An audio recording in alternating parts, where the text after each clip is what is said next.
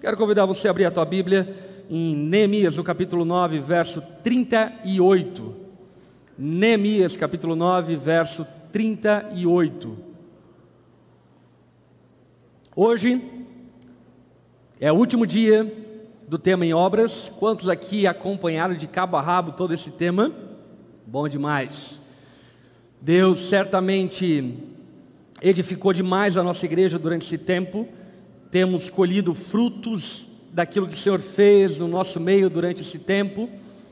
E ao longo do livro de Neemias, fomos encorajados a fazermos parte da obra de Deus, fomos encorajados a voltarmos os nossos olhos para a palavra de Deus, fomos encorajados a avivarmos a nossa adoração, o nosso culto a Deus, e hoje, por fim, existe um convite, um desafio de firmar um compromisso com o Senhor por meio de tudo aquilo que nós ouvimos e aprendemos ao longo desse tema.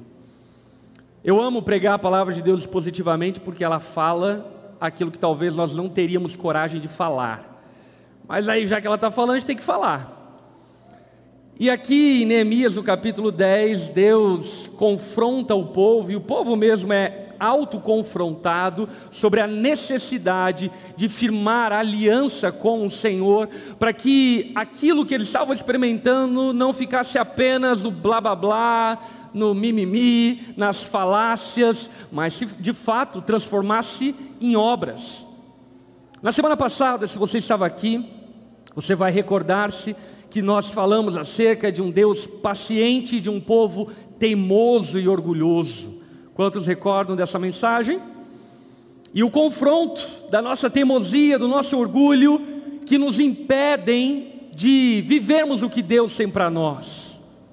E certamente eu ouvi muitos testemunhos, e muita gente me procurou compartilhando aquilo que Deus ministrou, falou ao seu coração, do quanto foram confrontados na semana passada, e isso certamente mexe com as nossas emoções. No sentido de que é, eu sou mesmo teimoso, eu sou mesmo orgulhoso e eu preciso mudar. Porém, a grande verdade é que se isso ficar no campo das emoções, daqui um mês você vai precisar ouvir a mesma pregação. Graças a Deus que ela está no YouTube, você vai poder ouvir ela quantas vezes você quiser. Entretanto, como nós bem ouvimos na semana passada, o grande perdedor disso tudo somos nós que continuamos teimando e continuamos em rebelião contra o Senhor, nesse ciclo interminável de altos e baixos. Portanto, é muito pertinente a continuidade do texto no fim do capítulo 9, no início do capítulo 10, porque o povo, diante da emoção de perceber que os antepassados e eles mesmos eram teimosos e orgulhosos, agora eles firmam uma aliança e um compromisso com o Senhor. Por isso, o título da mensagem que eu quero compartilhar com a igreja nessa noite, eu intitulei de Transforme sua emoção em compromisso. Transforme sua emoção em compromisso. Olhe para quem está ao teu lado e diga: transforme sua emoção em compromisso principalmente se você está namorando há 10 anos, ou está amaziado há 15 anos, é um bom momento para colocar o macho na parede, aleluia. Sabe, todos nós passamos por momentos que as nossas emoções são mexidas e de alguma forma beiramos o desespero do quanto Deus se move dentro de nós. Isso, por exemplo, é muito comum em meio aos adolescentes na igreja. Eu lembro nos retiros de adolescentes na igreja, meu irmão, sempre era um chaba. A última pregação do retiro era a gente caindo e chorando. Meu Deus, eu quero mudar, eu quero ser diferente. E ok, a gente faz uma consideração porque são adolescentes instáveis, assim por diante. Problema é que tem muitos adultos que nunca saíram dessa fase. Continuam emocionados, vêm a um culto, volta e meia choram, venham a um culto e dizem: não, agora vai, mas definitivamente nunca tomam uma decisão. Estão vivendo um relacionamento amoroso, seja de namoro ou pseudo casamento, são confrontados e percebem que precisam tomar uma ação, uma atitude para saudabilizar essa relação, mas essa emoção nunca se transforma em compromisso. E o que eu quero que você entenda e compreenda é que nós servimos a um Deus pactual, um Deus de alianças, um Deus de compromisso. E portanto, se servimos a um Deus de compromisso, certamente também devemos ser um povo de compromisso, de palavra, ao ponto de que o próprio Jesus, no Sermão do Monte, diz: Não jurem nem pela terra, nem pelo céu, não jurem pelo templo, não façam juramentos, porque nós devemos ter o sim, sim, e o não, não. Quando Jesus está falando isso para nós, ele não está falando que nós não devemos jurar no sentido de fazer promessas e alianças, mas o que ele está dizendo é que nós deveríamos ser pessoas de tamanha palavra que nem precisaríamos assinar um documento ou fazer um juramento, porque honramos aquilo que falamos. E vamos concordar que nós vivemos em um mundo extremamente sem palavra, marido sem palavras, esposa sem palavra, crente sem palavra. Quantas e quantas repetidas vezes os crentes emocionados fazem promessas a Deus, promessas uns aos outros e descumprem feito adolescentes, feito crianças imaturas. Portanto, nessa noite, eu quero te convidar a transformar as suas emoções em compromisso. Amém? Teu coração está aberto para essa palavra? Eu espero que sim. Eu já coloco na conta da Bíblia, ok? Não fique chateado comigo. Neemias capítulo 9, verso 38.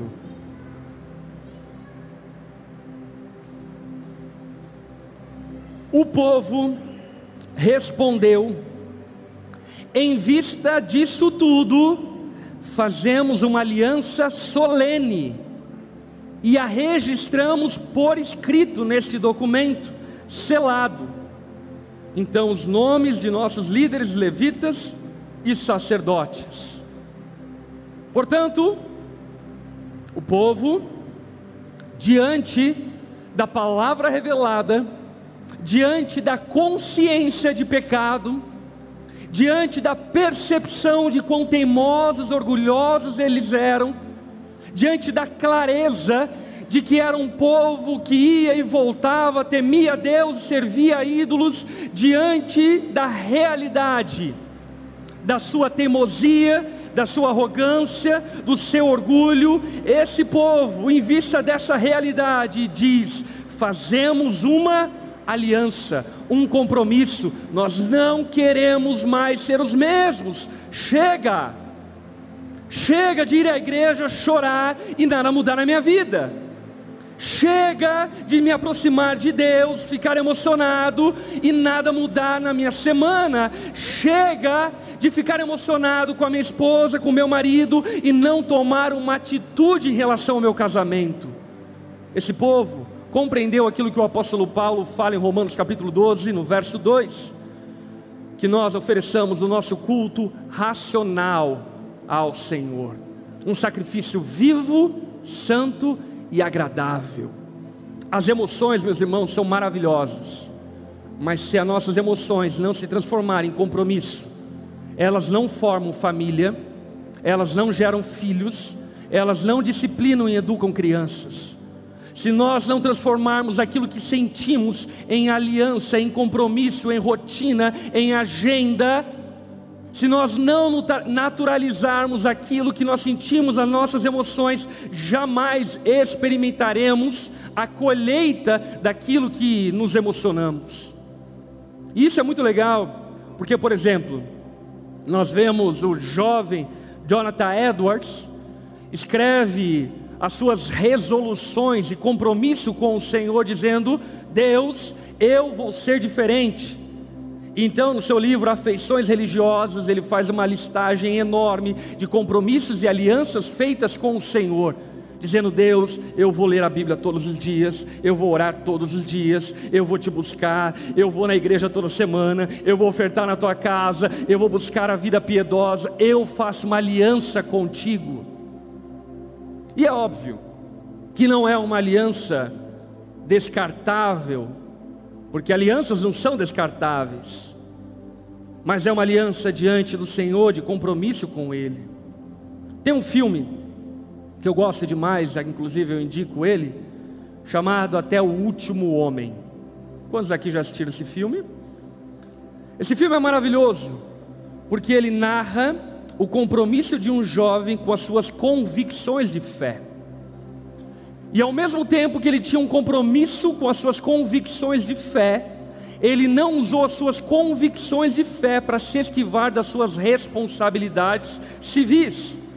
Basicamente, esse jovem era um adventista que cria que a guerra era algo ruim e que ele não deveria participar, mas ainda assim o país, a nação dele estava em guerra, os Estados Unidos da América, então ele se alista porque não queria se acovardar diante do fato de que o país dele estava morrendo e sofrendo por causa da guerra.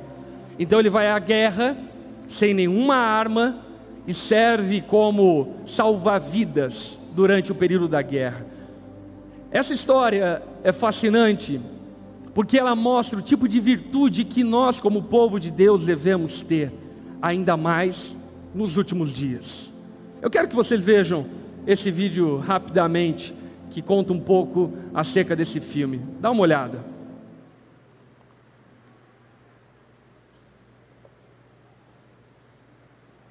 Quero que conheça o soldado Desmond Doss. Eu tenho que me alistar. Não posso ficar aqui enquanto todos lutam por mim. É claro que pode. Dorothy, Você pode ficar tenho aqui. que- Eu quero ser médico. Eu vou pra lá salvar gente e não matar. O soldado Doss não acredita em violência. Não quero ter que visitar meus filhos aqui. Pai, eu, eu já me alistei. Acha que essa guerra vai de acordo com você? Com suas ideias? Ele nem sequer ousa tocar numa arma. Desculpa, sargento. Não posso tocar numa arma.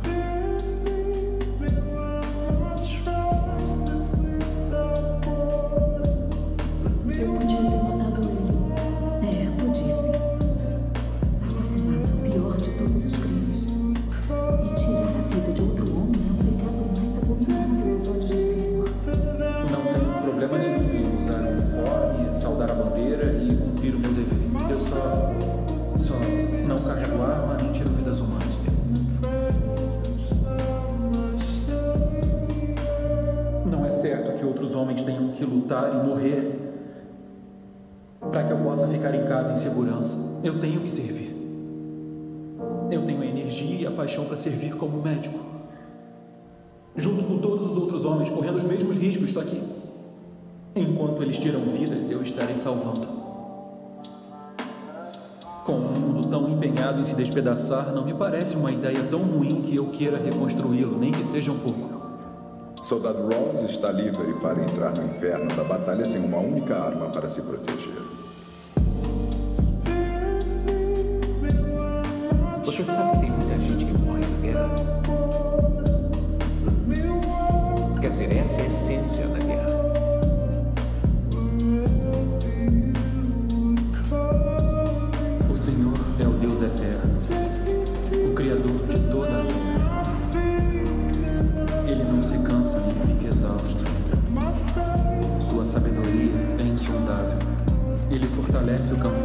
vigor ao que está sem forças. Até os jovens se cansam e ficam exaustos, e os moços tropeçam e caem. Mas aqueles que esperam no Senhor renovam as suas forças. Por não me deixa! Eu não vou a lugar algum. Eu vou te levar para casa. Você tá comigo, Ralph, tá bem? Eu vou te levar para casa.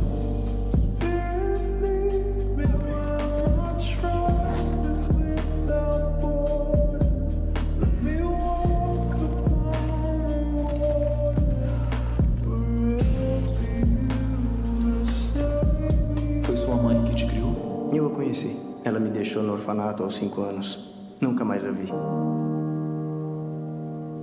Aprendi cedo a odiar. E aprendi a julgar mais rápido ainda e te julguei errado.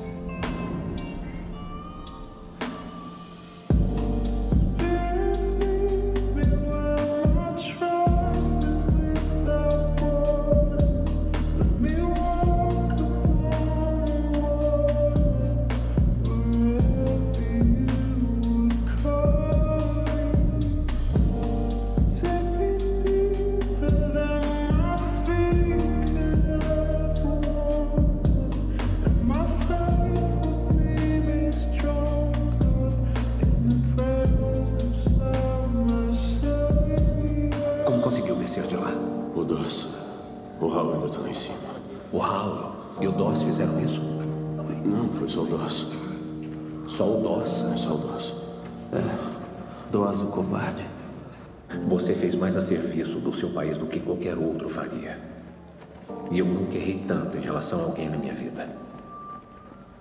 Espero que um dia possa me perdoar. A gente vai subir lá de novo amanhã. E não vão querer subir sem você. Qual é o motivo da demora, capitão? Devia ter começado o ataque há 10 minutos. Estamos esperando, senhor. Esperando pelo quê? O soldado Doss terminar de orar por nós. É maravilhoso olhar para esse filme e ver alguém que, por causa das suas convicções, foi fiel, independente das consequências. Eu digo isso porque nós nos deparamos com casais, por exemplo, onde o marido abandona a aliança que ele tinha com a mulher da sua mocidade por causa de um rabo de saia. Mulheres que, porque querem ser felizes, jogam o seu compromisso, a sua aliança no ralo. Crentes que, de alguma forma, tocados e movidos pelo tempo e pela circunstância, simplesmente contrariam todo o compromisso feito. E sabe, essa não é a característica do povo de Deus, porque o povo de Deus é um povo de aliança e compromisso, bem como o Senhor é.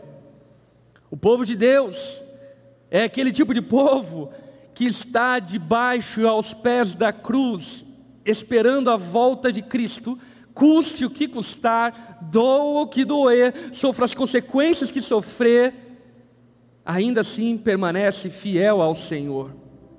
E como pastor, eu já cansei de ouvir pessoas falando: conte comigo, até o fim, estamos juntos, vamos lutar. E depois de uma semana, um mês, onde que está tal fulano? Não sei. Sabe, meus irmãos, palavras são vazias se não vierem acompanhadas de compromisso. Há 16 anos atrás, eu me entreguei, me comprometi a servir ao Senhor, servir nessa igreja, custe o que custar. Nesse trajeto até aqui, passei por passos verdejantes e por vales sombrios da morte, mas eu tenho honrado o compromisso que eu fiz com o Senhor. Não tem a ver com você, não tem a ver com essa instituição, tem a ver com uma aliança que eu fiz com Deus. Diante das lutas mais severas que eu poderia enfrentar no casamento, permaneci fiel à minha aliança conjugal, porque eu fiz ela perante ao Senhor. Não foram palavras vazias. Casamento não é festa, gente. Tem gente que está confundindo as coisas. Casamento não é vestido branco, não é salgadinho, coxinha. Para alguns mais chique jantar. Não é. Casamento é aliança, é compromisso. Vira com Deus é aliança, é compromisso. Nós não devemos ser guiados por nossas emoções, mas devemos selar um compromisso diante do Senhor. E a base dessa aliança é a palavra de Deus. Esse povo não estava se aliançando com a obra de Deus por causa de um líder carismático que era Neemias. Eles estavam se aliançando com a obra de Deus porque era a obra de Deus porque era o que a palavra de Deus os levava a fazer. Nós vivemos em uma nação extremamente idólatra, aonde os nossos compromissos são extremamente personalistas, voltados a personalidades. E nós devemos fugir dessa geração perversa e começarmos a fazer o que é certo, não porque alguém disse que é certo, mas porque a palavra de Deus me instrui a fazer dessa forma.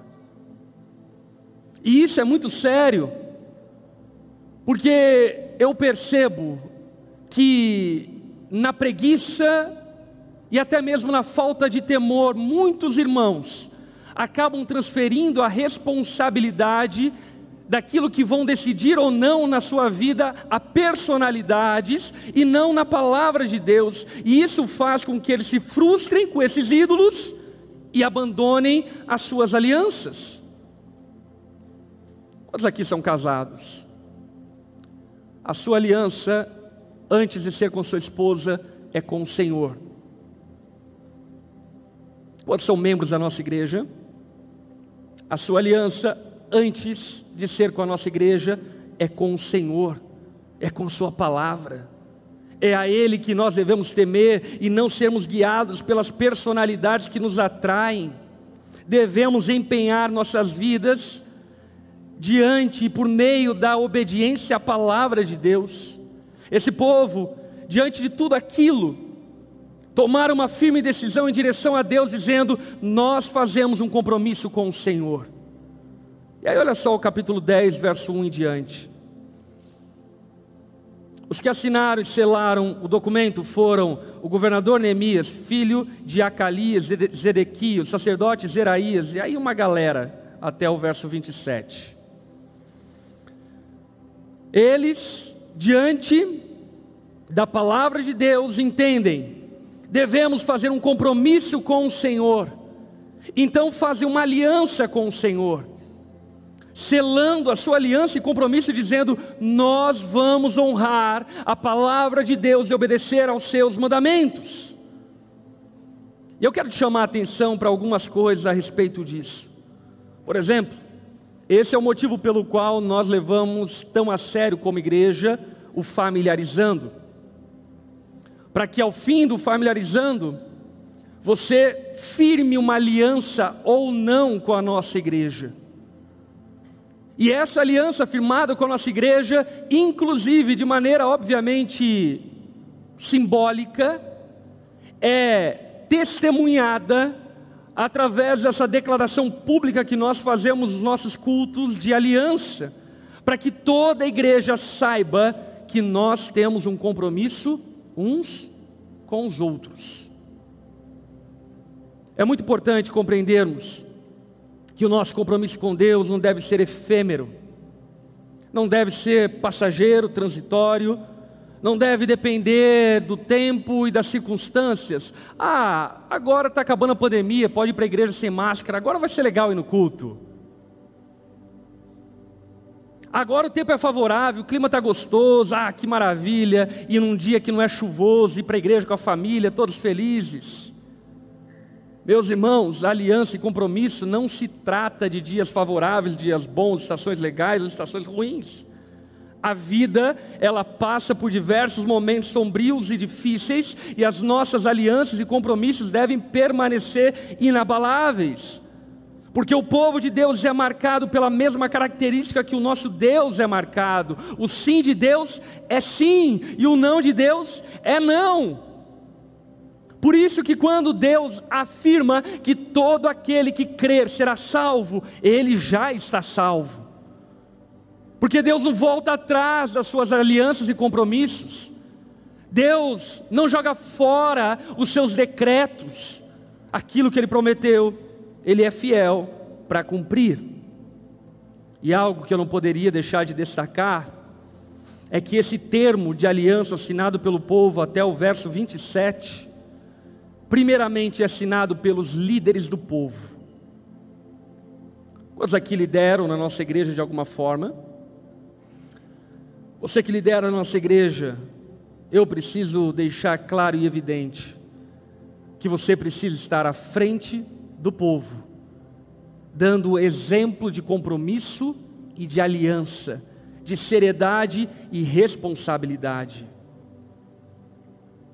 Obviamente, que todos nós passamos por conturbações, tempos difíceis, aonde o nosso compromisso, a nossa aliança por vezes é confrontada. E nós sentimos vontade de, sei lá, deixar os nossos compromissos de lado. Ou vai dizer que nunca ninguém pensou em abandonar o casamento e fugir para as Ilhas Caimã?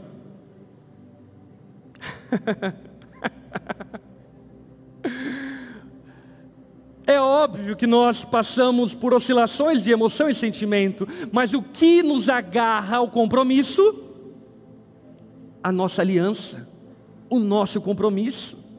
Ao sabermos que os dias maus vão passar, e quando os dias maus passarem, o sol vai raiar. E quando o sol raiar, meus irmãos, quem estiver de pé vai viver um dia glorioso na presença de Deus. Aqueles que permanecerem fiéis até o fim usufruirão da coroa da vida, tem seus nomes escritos no livro da vida. Que nós aprendamos a sermos sérios com a palavra e com os compromissos que nós firmamos diante do Senhor. Aí então, no verso 28 do capítulo 10, começa-se a elaborar seis termos de compromisso e aliança que esse povo fez com Deus e é o qual eu quero aqui destacar com você essa noite de maneira breve. No verso 28, o texto então diz: então o restante do povo, os sacerdotes, levitas, os guardas das portas, os cantores, servidores do templo e todos que haviam separado dos povos estrangeiros da terra, a fim de obedecer à lei de Deus, na companhia de suas esposas, seus filhos, suas filhas, de todos que tinham idade para entender, uniu-se a seus líderes e assumiu um compromisso solene. Juraram que seriam amaldiçoados se não obedecessem à lei de Deus dada por seu servo Moisés, e prometeram obedecer atentamente a todos os mandamentos, estatutos e decretos do nosso Senhor. Meus irmãos, vocês estão diante de uma igreja que é liderada por mim como pastor, que assumiu um compromisso diante do Senhor com essa igreja, com a palavra de Deus que é liderada por vários outros pastores que de igual forma se comprometeram com a palavra de Deus, com o serviço ao Senhor. E perante e diante desse testemunho de aliança e compromisso, todos nós, como povo e como membros e parte dessa comunidade, somos convocados a firmarmos uma aliança e compromisso uns com os outros por meio da palavra de Deus e através da palavra de Deus. E é muito interessante que o povo, ao firmar o compromisso, ao ver os líderes honrando essa aliança e firmando esse compromisso, eles afirmam categoricamente: nós seremos amaldiçoados se não obedecermos à lei de Deus. E aqui entra um ponto muito interessante. Será, pastor, que se eu fizer um compromisso com Deus, e porventura eu vier a desobedecer esse compromisso e desonrar esse compromisso, a maldição de Deus vai estar sobre mim. Preste atenção, a lei de Deus não é o caminho para a bênção, mas é a própria bênção. Como assim? A grande verdade, meus irmãos, que longe de Deus todos nós já estamos amaldiçoados. Longe de Deus todos nós já estamos condenados. Então, o caminho da bênção é o caminho da obediência ao Senhor. Não é que Deus vai nos amaldiçoar se nós não obedecermos, é que nós já estamos amaldiçoados se não o obedecermos. Porque o caminho do Senhor, o caminho da bênção, o caminho do favor de Deus é a obediência aos seus mandamentos, não como uma troca e uma barganha, mas como um pai que ensina seus filhos a viverem. Eu não tenho dúvida que teu casamento vai ser abençoado se você obedecer a palavra de Deus. E não é nada místico. É algo natural.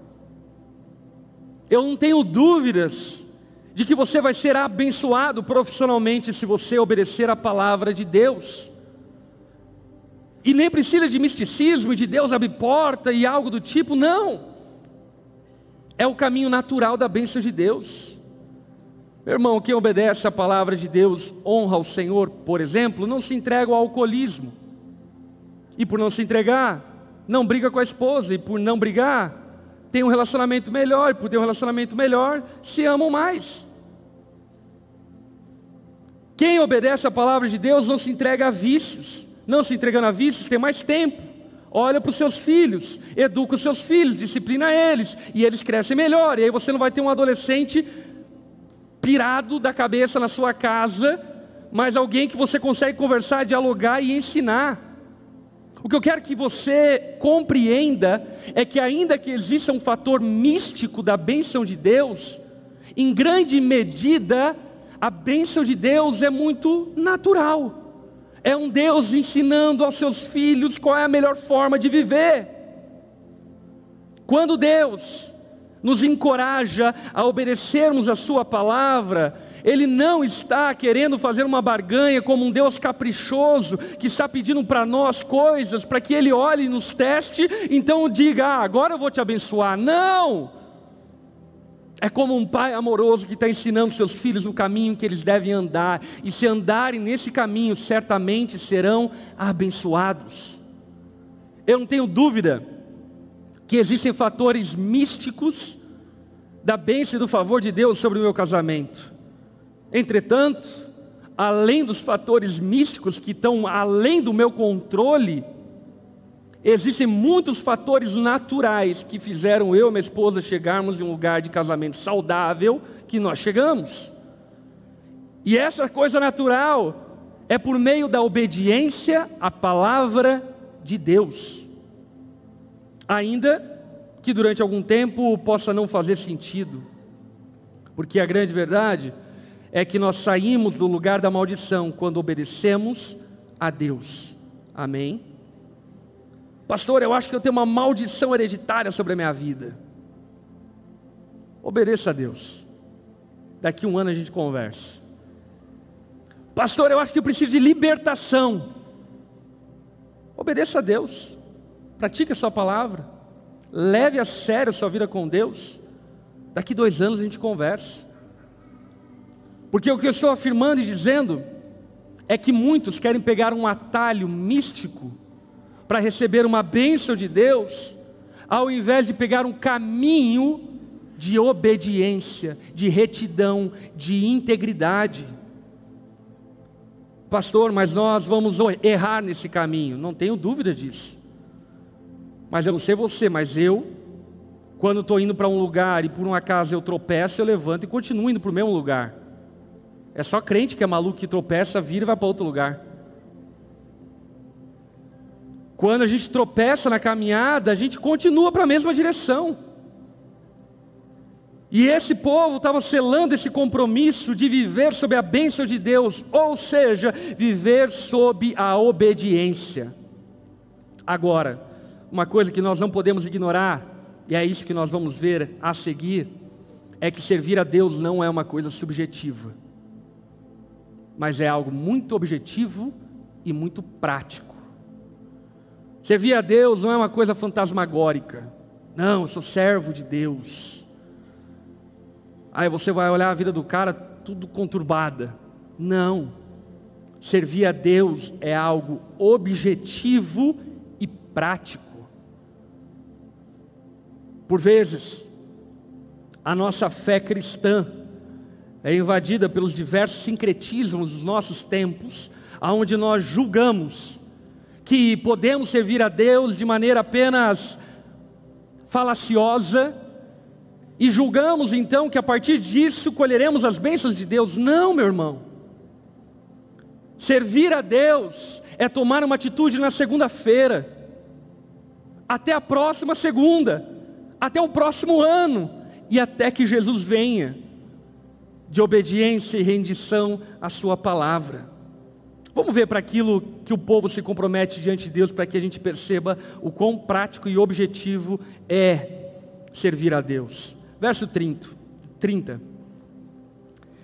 Prometemos não permitir que nossas filhas se casem com os habitantes dessa terra, nem permitir que as filhas deles se casem com nossos filhos primeiro termo de compromisso que esse povo cela com o Senhor é um termo de compromisso daquilo que nós chamamos de casamento misto.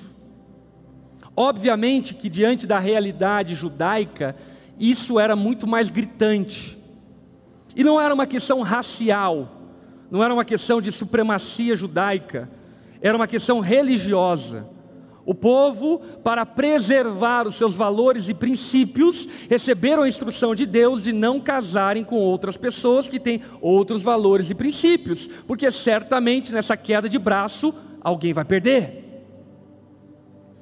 Pastor, eu posso casar com alguém que não ama Jesus e não serve a Jesus? Pode, a vida é tua. Agora, se você perguntar para mim se isso é algo certo de que você vai viver uma vida muito feliz, eu afirmo para você, estatisticamente, inclusive, que 75% desses casamentos acabam em divórcio, não dão certo. Esse povo não estava apenas se comprometendo a seguir uma regrinha, esse povo, sobretudo, estava escolhendo obedecer a Deus em detrimento das suas paixões. Amém? Eu estou apaixonado por Fulano. Ele é perfeito, ele é demais, ele é incrível. Tem tudo, só não é crente. o que esse povo estava afirmando diante de Deus é: nós deixamos nossas paixões de lado e escolhemos não colocar em risco o nosso compromisso com o Senhor. Isso fala-nos não apenas acerca de casamento, porque é óbvio que isso é um conselho natural, e um conselho, eu diria até inclusive muito óbvio. Se você quer preservar princípios e valores que você crê e convicções, você precisa se aproximar de alguém que tenha as mesmas convicções, princípios e valores que você tem. Mas não se tratava apenas de uma questão matrimonial, mas também tratava-se de questões de status social. Porque esses casamentos mistos começaram a ser feitos porque eles queriam estar bem perante a sociedade babilônica. Eles queriam entrar no status quo da sociedade babilônica. Então, eles decidiram deixar suas paixões de lado, as suas vaidades de lado, e viver o compromisso com o Senhor. E isso é muito sério, porque quantos homens e mulheres, hoje, por exemplo, são atraídos pelos olhos, firmam compromissos com pessoas sem mesmo conhecer os seus valores, princípios e crenças, mas apenas se entregam porque é maravilhosa. Gata, pastor. Gata. Você tem que ver. Eu concordo que você tem que ter atração física pela mulher que você vai casar. Entretanto, não em detrimento do seu compromisso com o Senhor. Quantas pessoas, atraído pelos seus olhos, se casaram e aí então perceberam que no casamento não conta tanto a beleza quanto se imaginava. E aliás, a beleza passa, meu irmão. E passa. Tudo que está em pé cai um dia. Acredite. Os nossos compromissos e alianças não devem dar baseado no status social, naquilo que as pessoas veem, para que nós vaidosamente sejamos reconhecidos, não. Escolha abrir mão das suas paixões para obedecer e zelar pelo teu compromisso com o Senhor. Esse povo escolheu firmar um compromisso de abrir mão das suas paixões para obedecer ao Senhor. E eu faço a pergunta para você: você tem esse compromisso? Ou você é vulnerável? Você é vulnerável, por exemplo, ao dinheiro. Você deixa de ser crente se aparecer um suborno? Você deixa de ser crente se aparecer algo favorável que te beneficia financeiramente? Você joga na lata de lixo seus valores e princípios por causa de alguma paixão deste mundo, seja dinheiro, seja relacionamento amoroso, seja reconhecimento, seja vaidade, seja o que for. Você abre mão das suas convicções para ser aceito, para ser aplaudido, para ser reconhecido. No nome de Jesus, eu te encorajo, como esse povo fez nessa noite, a fazer um compromisso diante do Senhor de deixar as suas paixões de lado, diante do seu compromisso com o Senhor. Isso às vezes vai custar muito caro. E deixa eu ir um pouco além. Nos últimos dias, isso vai custar ainda mais caro. Se você tem problema em deixar de namorar com um boy magia que você está apaixonado, Imagina no dia em que a igreja for perseguida. Imagina no dia em que você não puder professar a sua fé. Quem não vive por Cristo não morre por Cristo. O nosso compromisso e a nossa aliança deve ser além das nossas paixões. Se puder conciliar paixão e compromisso com o Senhor, maravilha. Maravilha, é ou não é? Coisa boa demais você puder ganhar dinheiro e ainda assim seguir a Deus fielmente, glória a Deus por isso. Se você puder namorar com quem você tem atração, casar com quem você tem atração e ainda assim honrar a palavra de Deus, glória a Deus por isso. Agora, o grande questionamento que eu lhe faço é: e se não? E se não? Por exemplo, nós estamos vivendo em um tempo onde as pessoas escravizadas por suas paixões deixam de seguir a Jesus e a palavra e se agarram nas suas atrações, dizendo: Eu nasci dessa forma, eu gosto disso, eu gosto daquilo, eu não posso abrir mão. Agarrando-se nas suas paixões em detrimento do compromisso com o Senhor. Qual é o fim disso? Maldição. Por quê? Deus vai pesar a mão? Não, filho. Você que é burro mesmo. Tem nada a ver com Deus, não coloque isso na conta de Deus, não. Verso 31. Também prometemos que se os habitantes dessa terra trouxerem mercadorias ou cereais para vender no sábado ou em qualquer outro dia santo, não compraremos dele, a cada sete anos deixaremos a terra descansar e cancelaremos todas as dívidas. Esse povo cela com o Senhor um compromisso prático, com a adoração semanal e com a justiça social e ecológica. Havia uma lei estabelecida por Deus, chamada Ano do Jubileu, que entre sete e sete anos a terra deveria descansar para que eu pudesse então haver um replantio.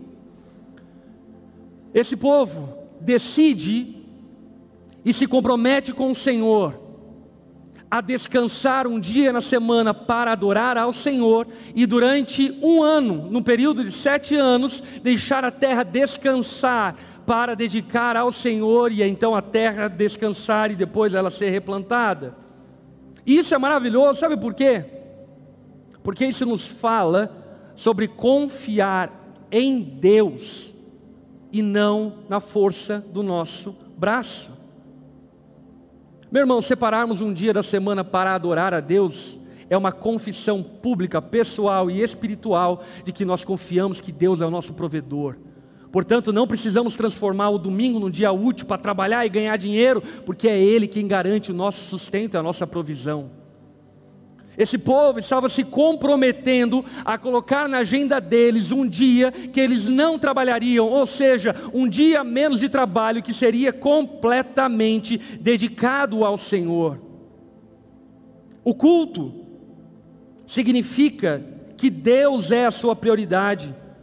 O culto significa que você confia em Deus. O culto significa que, independente das circunstâncias, Deus é digno de ser adorado. Eu não sei se vocês chegaram a ver esse vídeo, mas essa semana eu recebi um vídeo de algumas igrejas na Ucrânia, em meio aos bombardeios, adorando, cultuando e louvando a Deus. E talvez você pense, eles são loucos. Não. Somos nós que somos loucos que deixamos de adorar a Deus para assistir Faustão. É nós que somos loucos. Que trocamos o eterno pelo efêmero.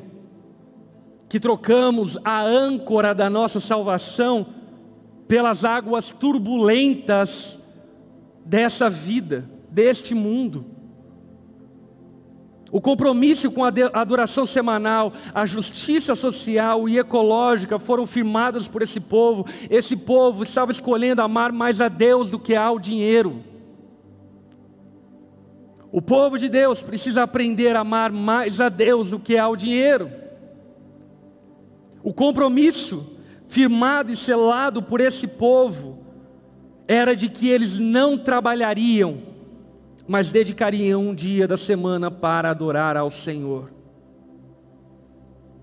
Aqueles que não levam o culto a sério, tampouco levam Deus a sério. Você não é crente, não, como diria o André Valadão. Se você não leva o culto a sério, meu irmão, você é só mais um passageiro desse mundo que sincretiza a fé com tantas outras coisas mas que de fé, de fato, não existe nada. Porque a fé sem obras é morta. Ninguém vai ser salvo porque é na bio do Instagram tá cristão conservador. Fé sem obras é morta. É necessário viver a fé, praticar a fé. E a nossa fé veto-testamentariamente falando e neotestamentariamente falando, leva-nos e empurra-nos para a necessidade de cultuarmos e adorarmos ao Senhor com regularidade em detrimento do dinheiro. E isso, obviamente, que também leva-nos a pensar como temos encarado o dia de adoração ao Senhor. Porque talvez você está aí, sentado na cadeira, mexendo no WhatsApp, preparando os negócios de amanhã.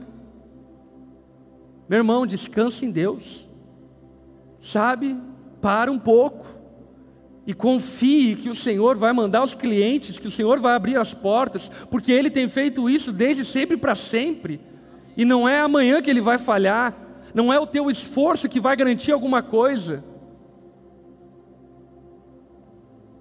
Verso 32.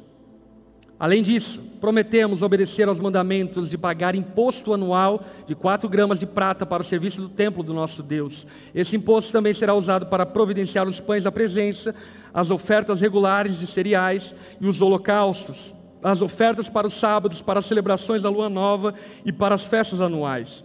As ofertas sagradas e as ofertas pelo pecado, para fazer expiação por Israel, será usada para tudo que for necessário para o trabalho no templo de Deus. Terceiro compromisso que esse povo cela é o compromisso de fidelidade no sustento da adoração. Isso é algo muito curioso.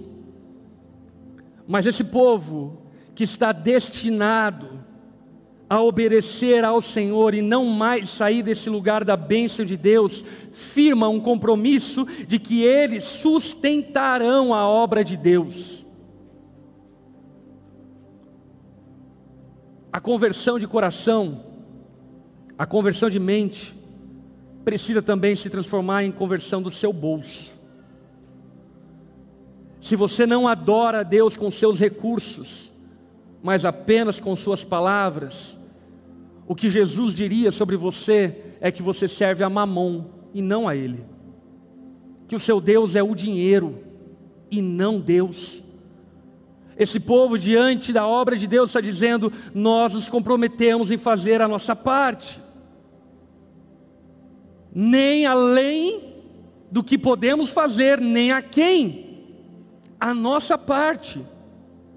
E acerca do dinheiro, uma das coisas que eu bato muito na tecla e insisto em dizer, é que certamente a igreja avançaria e prosperaria se todos nós fizéssemos a nossa parte.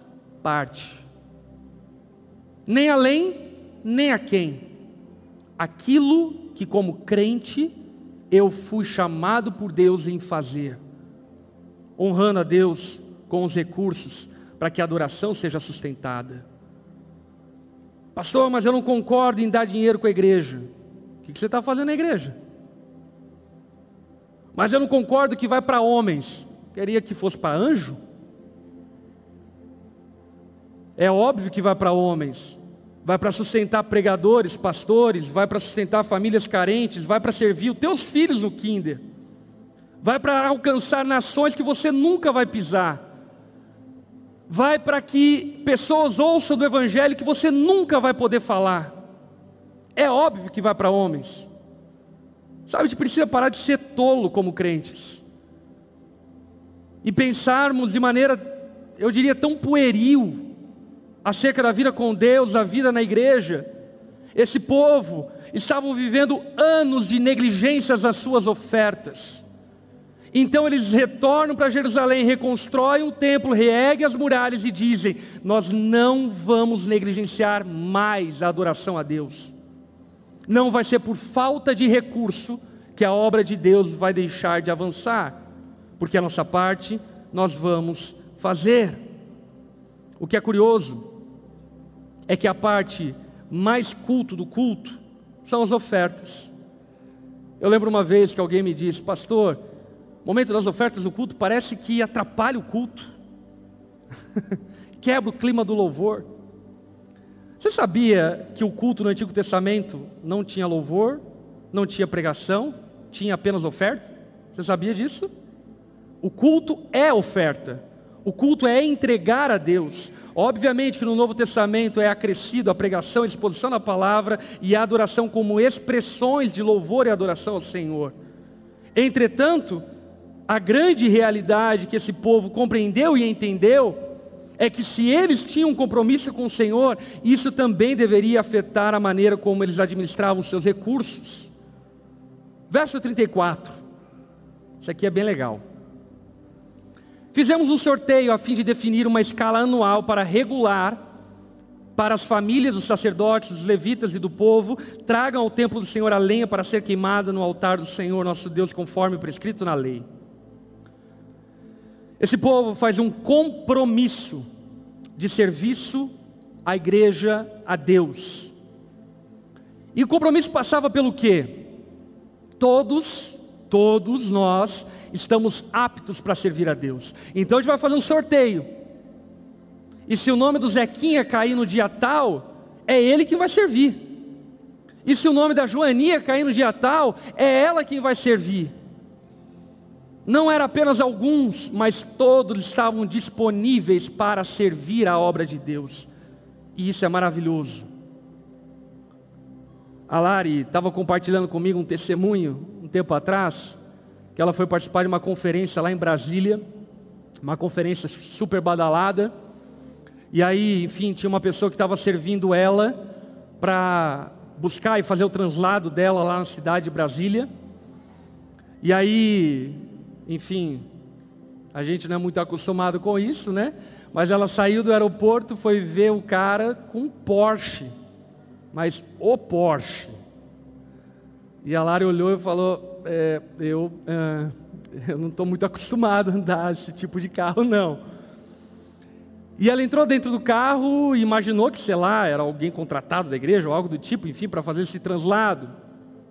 E na medida em que essa pessoa que estava fazendo o translado dela foi se apresentando e conhecendo, assim por diante, porque ele ficou responsável de trazer, levar ela na, no, no lugar da conferência e voltar, e levar para o hotel e assim por diante, ela foi descobrir que o cara era dono de uma marca de moto que patrocina, na verdade, é dono de um GP Grande Prêmio de moto. E ele estava indo para Dubai para fazer o Grande Prêmio. E no meio disso ele estava servindo a igreja com o Porsche dele. Isso é chocante. Isso é chocante por quê? Porque na igreja, meus irmãos, quem tem Porsche, quem tem Brasília, quem tem uma tropical, é tudo a mesma coisa. Nós somos servos de Deus. E servos de Deus não são medidos por aquilo que tem na sua conta poupança, pelo carro que tem na sua garagem. Servos de Deus são aqueles que têm um compromisso, uma aliança com o Senhor e por isso são servos dele. Se tem uma coisa que é maravilhosa em uma igreja séria, é ver pessoas ricas fazendo aquilo que não são acostumados a fazer ou nunca fizeram. É transformador ver pessoas ricas, por exemplo, limpando o banheiro aonde talvez a pessoa que trabalha para ele vai usar no culto. E nesse aprendizado nós aprendemos que somos servos do Senhor. Na igreja não tem VIP não, meu irmão. Na igreja todos nós devemos estar preparados e aptos para fazer o que é necessário para servir ao Senhor e promover a adoração a Ele. Todos estavam disponíveis. Verso, verso 35. Prometemos trazer anualmente ao templo do Senhor os primeiros frutos de todas as colheitas, tanto os produtos da terra como das árvores frutíferas. Concordamos em entregar a Deus nossos filhos mais velhos e as primeiras crias de todos os nossos rebanhos, tanto de bois como de ovelhas, conforme prescrito na lei. Nós os apresentaremos aos sacerdotes que ministram o templo de nosso Deus, armazenaremos os produtos da terra nos depósitos do templo de nosso Deus, traremos o melhor de nossa farinha as outras ofertas de cereal, o melhor de nossos frutos, de nossa vinha novo e de nosso azeite. Prometemos ainda entregar aos levitas um décimo de tudo que nossa terra produzir, pois são os levitas que recolhem os dízimos e todas as cidades onde trabalham. Esse povo estava se comprometendo com a generosidade com a casa de Deus, dizendo: Nós vamos bancar esse projeto, nós fazemos parte disso. Nem todos foram chamados para serem pastores. E deixa eu te contar um segredo, agradeça a Deus por isso. Mas todos nós fomos chamados para sustentar a obra de Deus, inclusive pastores. Talvez algo que você não saiba e talvez tenha curiosidade de saber, todo pastor deve ser o primeiro a ofertar na casa de Deus. E eu não tenho dúvida que proporcionalmente na história da nossa igreja eu sou a pessoa que mais oferta nessa casa. Porque o nosso compromisso como povo de Deus é sermos generosos com a obra de Deus. Porque compreendemos uma coisa que por vezes a nossa geração e no nosso tempo tem sido raro. Aquele povo entendia que a bênção de Deus fluía do templo para suas casas, ao ponto de que o profeta Ageu vai confrontar o povo que estava vivendo o contrário, quando ele diz: Vocês vivem em casas luxuosas, enquanto a casa de Deus está em ruínas. Nova tradução da linguagem de hoje, do ano de 22. o que Ageu está falando basicamente é: Olha, na igreja deveria ter ar-condicionado, ainda que na tua casa não tenha. Porque na casa de Deus as coisas deveriam ser melhores. Por quê? Porque essa bênção flui para as nossas casas, essa bênção flui para as nossas famílias, essa bênção flui para os nossos filhos. Isso é muito lógico, não precisa ser muito inteligente para concluir. Por exemplo, se você fizer um quarto incrível para o seu filho, você vai abençoar quem? O seu filho. Maravilha, faça isso se você puder. Agora, se nós tivermos uma estrutura incrível para o Kinder, quantas crianças vão ser abençoadas? O seu filho, o filho do seu vizinho, o filho do seu amigo, o filho do seu discípulo, o filho da sua enteada, filho que você nem conhece. Porque de fato, nós temos caído no engodo e no engano de pensarmos que a casa de Deus é a obra de Deus, deve ficar com aquilo que sobra, com o resto. E isso, certamente, é uma armadilha do diabo para que vivamos mediocremente aquilo que deveríamos estar vivendo extraordinariamente. Aí sabe o que acontece? A gente se torna vítima do porchá. Porque é óbvio, alguém aqui tem dinheiro para fazer uma série e colocar no Netflix? Temos. Não, está levantando dinheiro para fazer um espaço para o Kinder.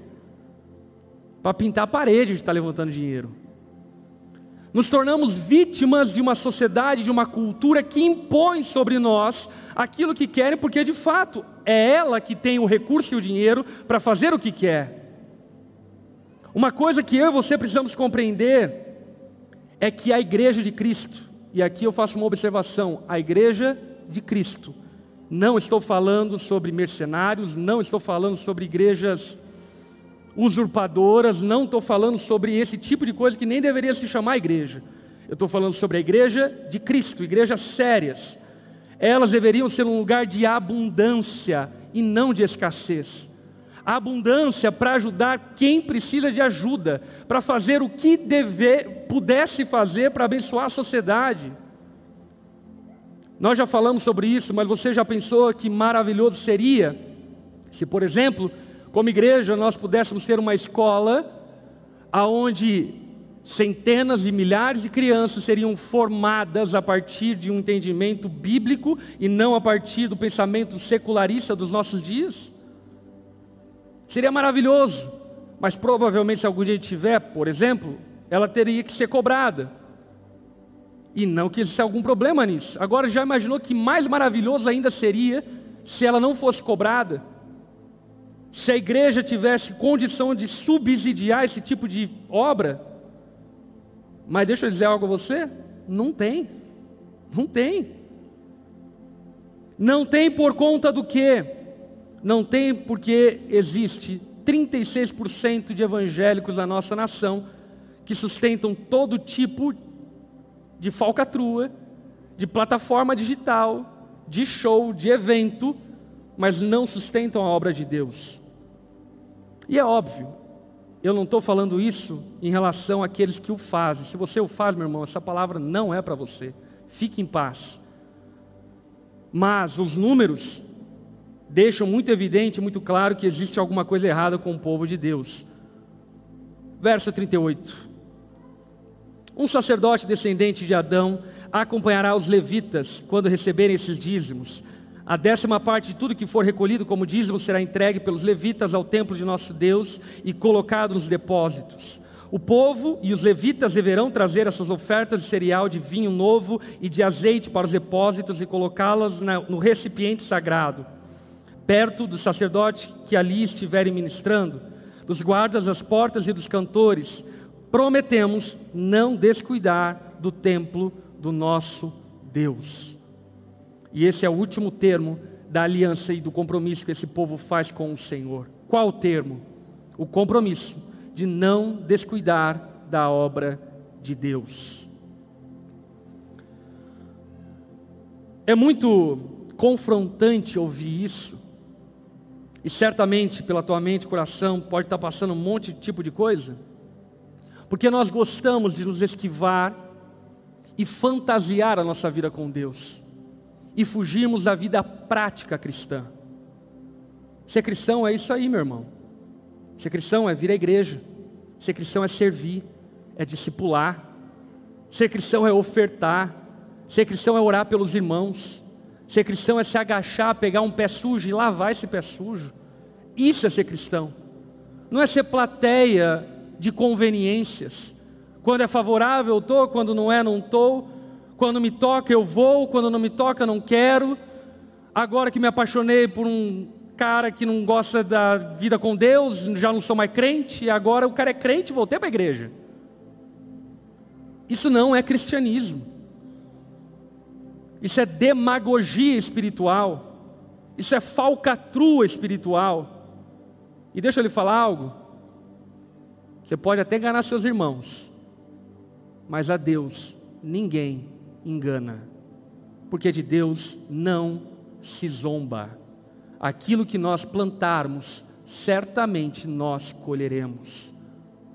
Esse povo diante do Senhor faz uma aliança e materializa essa aliança.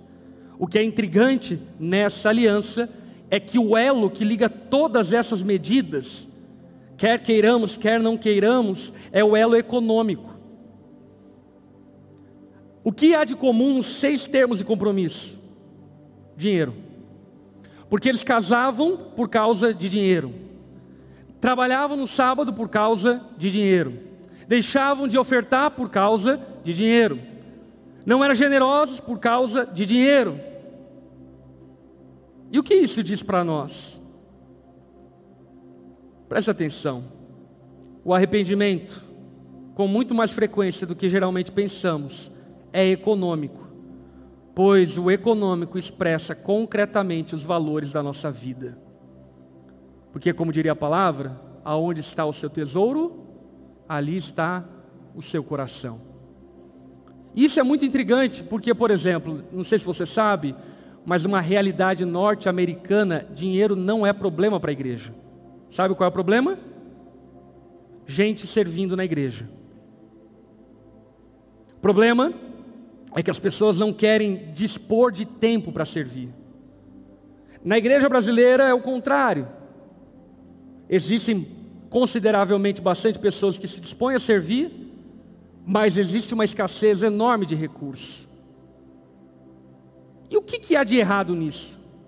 Sabe o que há de errado nisso? Que na grande parte, na realidade e na sociedade americana, o dinheiro sobra. Então, dar dinheiro é nada demais. Sobra no fim do mês. Mas na nossa realidade, quem tem dinheiro sobrando aí?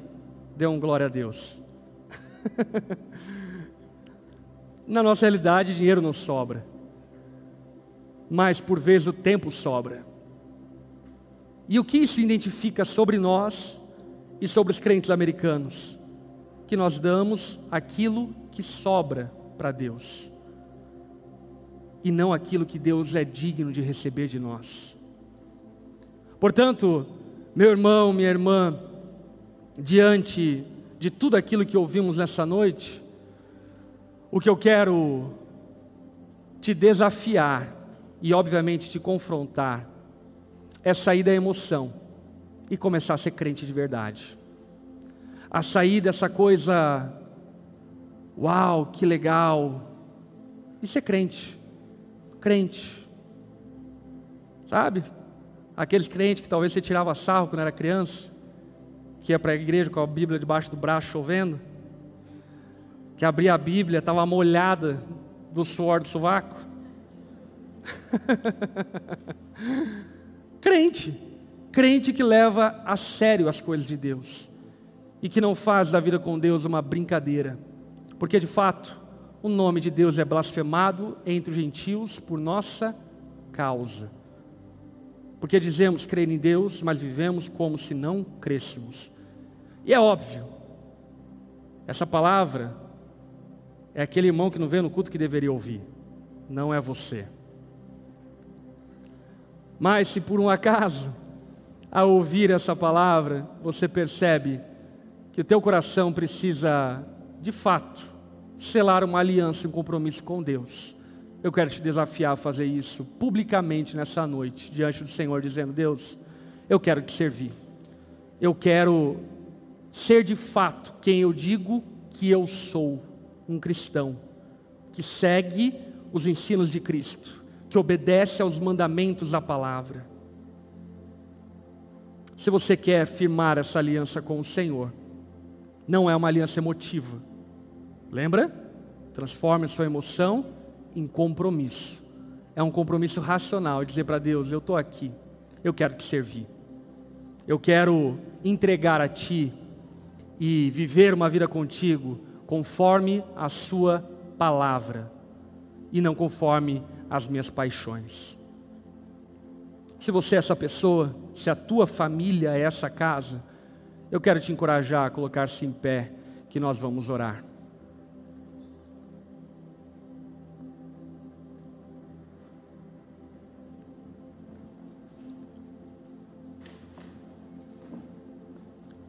Eu amo o texto que nós. Meu pai tinha um imã que ficava na geladeira da nossa casa, um imã douradinho com preto no fundo, que citava o texto de Josué: Eu e minha casa serviremos ao Senhor. E esse texto é maravilhoso, porque Josué, na verdade, está dizendo o seguinte: O que vocês vão fazer, eu não sei, o que eu vou fazer é, eu e minha casa vamos servir ao Senhor. O que a minha geração vai fazer não me importa, mas o que eu vou fazer é servir ao Senhor. Eu vou obedecer ao Senhor e buscar a Ele de todo o meu coração durante toda a minha vida. E quando tropeçar, eu vou levantar e continuar nesse caminho de obediência e compromisso com o Senhor. Amém? Se você está com sua esposa, filho, filha, eu quero convidar vocês a terem um momento de oração juntos. Se você está só, algum dia vai estar acompanhado, aleluia. Espero que por alguém que ame a Deus tanto quanto você, mas ainda só, eu quero te convidar a firmar esse compromisso diante do Senhor, dizendo: Deus, a minha família, os meus filhos, o meu marido, vão ser pessoas que te amam e nós juntos vamos te servir, vamos servir a tua casa e adorar ao Senhor. Vamos lá, ore juntos aí.